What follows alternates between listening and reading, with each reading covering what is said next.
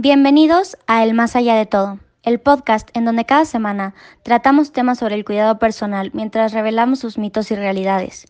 Un espacio perfecto para discutir los diferentes estilos del cuidado personal y encontrar mediante el autoconocimiento lo que más nos beneficia. Bueno, el día de hoy les vengo con una pregunta que, bueno, no sé si alguna vez se la han hecho, pero se las voy a hacer yo. ¿Quién no se ha sentido mal por no cumplir con los estándares marcados en las redes sociales, ya sea estándares de belleza, estándares este, pues de salud mental, o sea, todo. ¿Quién nos ha metido así al perfil de Bárbara de Regil o al perfil de Mariana Cantú y ha dicho de que es que ¿por qué no soy así? Es que ¿por qué esto? ¿Por qué lo otro? ¿Por qué no puedo tener el tiempo que ellos tienen para tener una rutina de belleza como la que ellos tienen? ¿Por qué yo para hacerse recetas fit a cada rato y andar haciendo este ejercicio y, horas y horas de ejercicio y leer y al mismo tiempo tener tiempo para el trabajo. O sea, de verdad, ¿quién no se ha sentido así y no le ha abrumado eso? Pues yo creo que todos nos hemos estado, nos hemos encontrado en esa situación y cada vez más porque nos damos cuenta que las redes sociales nos invaden y más ahorita que estamos en cuarentena y empezamos a ver el estilo de vida de todo de todas las personas y nos quedamos en shock y nos empezamos a preguntar por qué nosotros no somos así.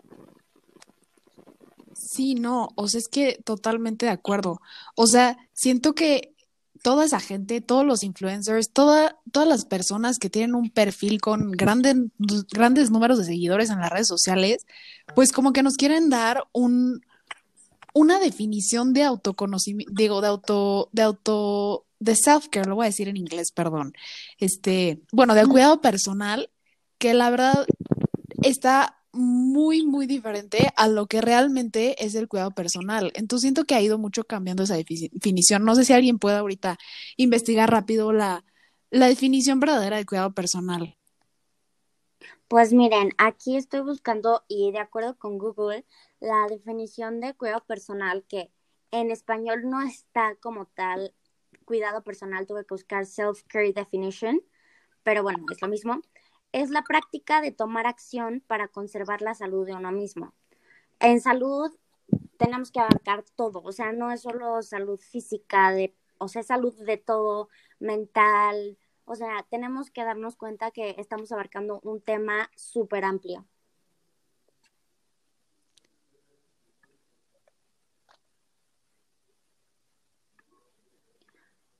Y bueno, lo que le quería, que les quería comentar es que muchas veces nos damos cuenta de que la vida que las personas pintan en sus redes sociales no es la vida real, no es lo que ellos viven en realidad. Y justo les quiero contar una anécdota que me pareció súper interesante, que la viví, me pasó a mí. Bueno, mi papá es abogado y estuvo tratando con una chava que era súper famosa en Instagram y yo la seguía y aparentaba tener una vida perfecta, súper buen cuerpo, super fit, el maquillaje, las uñas, los hijos bien bonitos y todo. Y un día mi papá me dijo que estaba llevando un asunto de ella, que porque su esposo la había golpeado y que la había maltratado y pues yo me metí como a su perfil y, o sea, en la semana en la que más había sufrido de lo que yo supe, ella aparentaba tener algo que no era cierto, o sea, se maquillaba los golpes, se tomaba fotos en el que no se les dieran los golpes y no estaba aceptando su realidad, contarle, hacer creer a la gente que su vida era perfecta. Y siento que nos tenemos que dar cuenta de que no somos lo que mostramos en las redes sociales y que nuestra vida va a estar siempre llena de altos y bajos y fracasar no significa tener como un buen cuidado personal, sino la respuesta que tenemos ante el fracaso es lo que nos determina como personas y lo que nos va a definir como ser una persona íntegra y tener un cuidado personal súper bueno que abarca literal todos los aspectos, como mencionaba anteriormente, desde el cuidado de salud de la piel, salud física, salud emocional, salud mental. Entonces, este podcast tiene ese propósito de desmentir todas esas cosas que muchos nos preguntamos y muchos decimos, ¿por qué no tengo esa vida?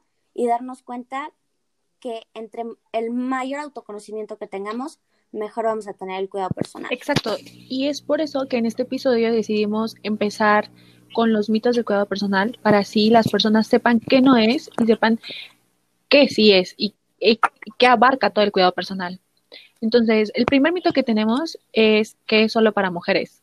O sea, porque también en nuestra sociedad vivimos en una sociedad en la que si vemos a un hombre que se arregla, si vemos a un hombre que se cuida en muchos aspectos, lo, lo, lo, lo miran desde una perspectiva mala, cuando en realidad no debería de ser así. Entonces, los, uno de los mitos y el que mayor queremos dejar en claro es que este podcast no es solo para las mujeres, este podcast es para todo el que quiera de verdad hacer un cambio en su vida mediante el cuidado personal.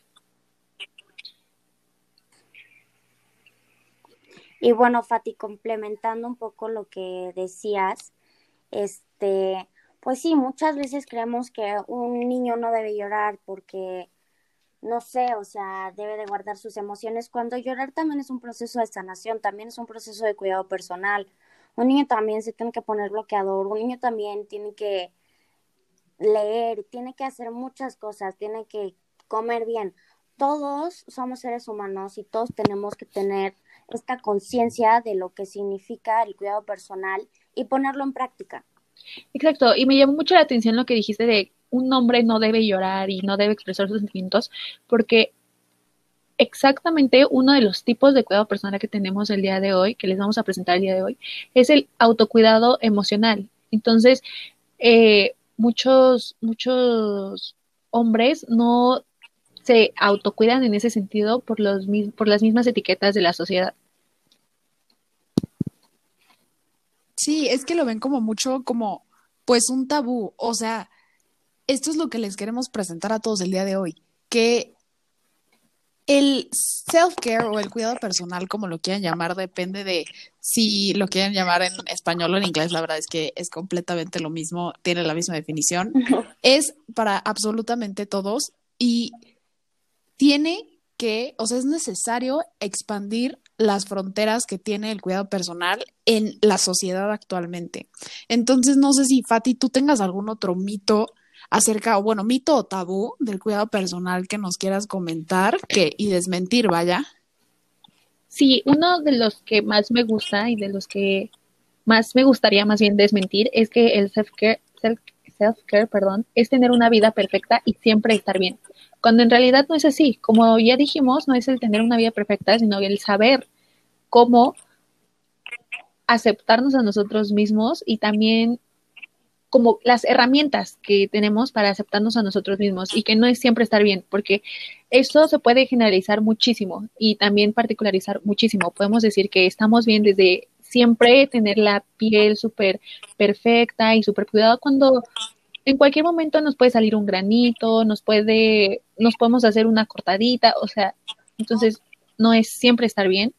Otro ejemplo podría ser que siempre tener una vida perfecta en el sentido de voy a seguir un régimen súper estricto, cuando en realidad si no disfrutas el proceso, los resultados nunca van a ser buenos, los resultados nunca van a ser satisfactorios porque no lo estás viendo como algo que te gusta, sino como un sacrificio.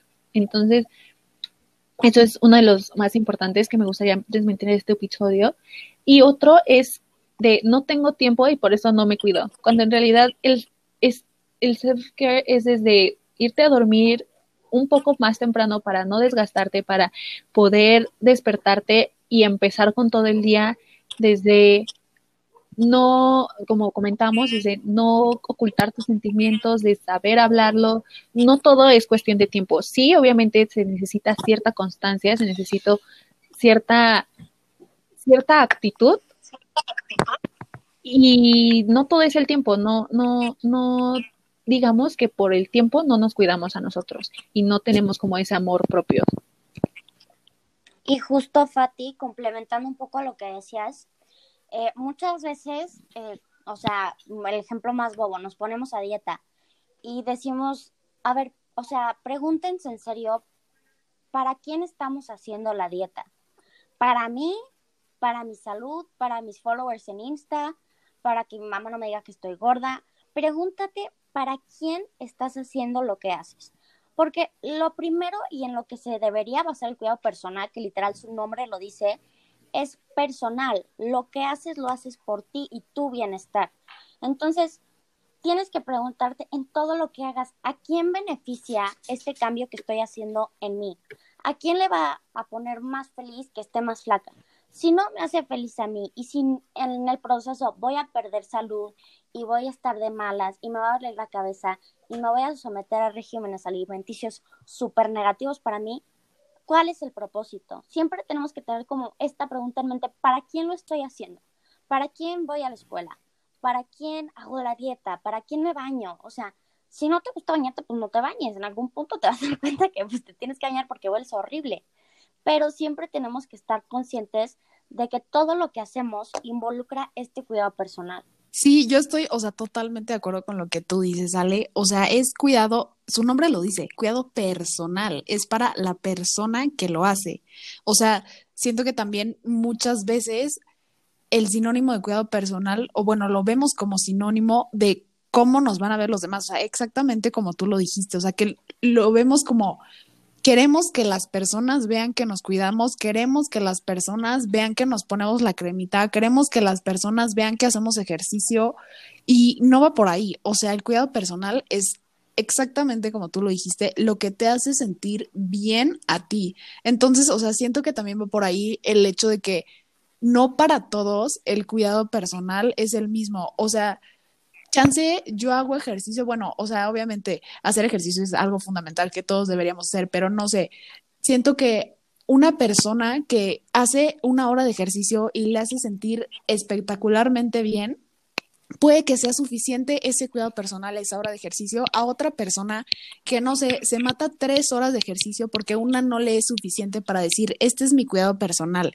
O sea, siento que también, no solo el ejercicio, sino también hay otros tipos de cuidado personal que muchas veces no vemos o que no conocemos o más bien que sabemos que existe, pero la verdad es que no tenemos en cuenta que es parte del cuidado personal, porque son procesos mucho más internos que son como para estar en paz con uno mismo, o sea, sentirse bien personalmente. Entonces, siento que esto es, vale la pena recalcarlo y vale la pena decírselos a todos ustedes que es algo que vamos a abarcar en este podcast. O sea, que no va a ser un cuidado personal para que todos los demás vean que te cuides, para que todos los demás vean que te tuviste un glow up, como le dicen así en las redes sociales, porque te cuidaste. No, no, no. O sea, es un glow up personal que la persona que lo vea, lo vea reflejado y se sienta bien a partir o a raíz de eso, seas tú mismo.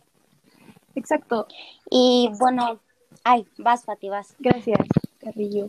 Exacto, y por eso también tenemos aquí en este podcast, en este episodio, nos pareció muy importante hablar de los tipos de cuidado personal. Como su nombre lo dice, tiene que ver con todo en cuanto a la persona, no solo lo físico, porque ¿qué es la persona? La persona es algo intelectual, es algo profesional, tiene también mucho que ver lo financiero, lo espiritual. Entonces, entrando, por ejemplo, al autocuidado financiero, es muy importante porque muchas veces ¿quién no se ha abrumado porque no tiene con qué pagar tal cosa?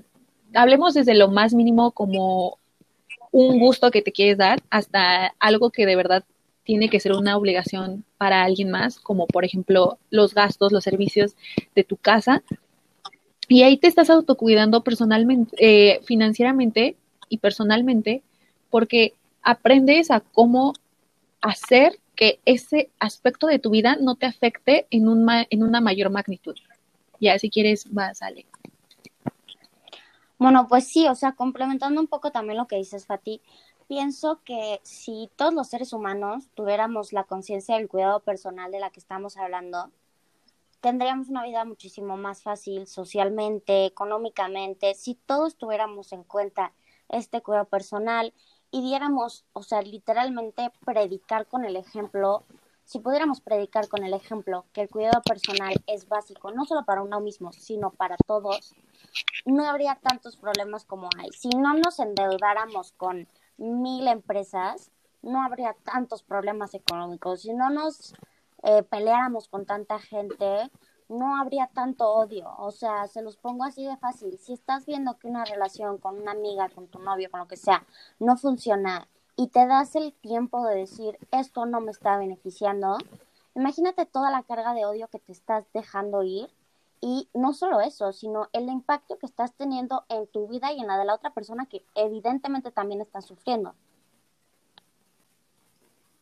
Sí, no, yo estoy, o sea, totalmente de acuerdo con eso. Entonces, pues, si no tiene nada más que agregar, quería decir pues que en conjunto, nosotras tres, Ale, Ale, la otra Ale, claro, este, bueno, Fátima y yo los queremos invitar a darle seguimiento a este podcast. Va a ser un espacio en el que pues van a encontrar, vamos a presentarles diferentes tipos de cuidado personal ya más e-, ejemplificado para que lo puedan aplicar y pues profundizar en cada uno, en cada uno de estos tipos, para que literalmente ustedes puedan decir, este es el cuidado personal que a mí me hace sentir bien, este es el cuidado personal que yo quiero trabajar más porque siento que me puede traer más frutos a mi persona y pues, pues sí, que lleguen a ser, como dicen, la mejor versión de sí mismos. Entonces, este, nada más, bueno, si nos quieren decir sus nombres, yo soy Ale del Alto.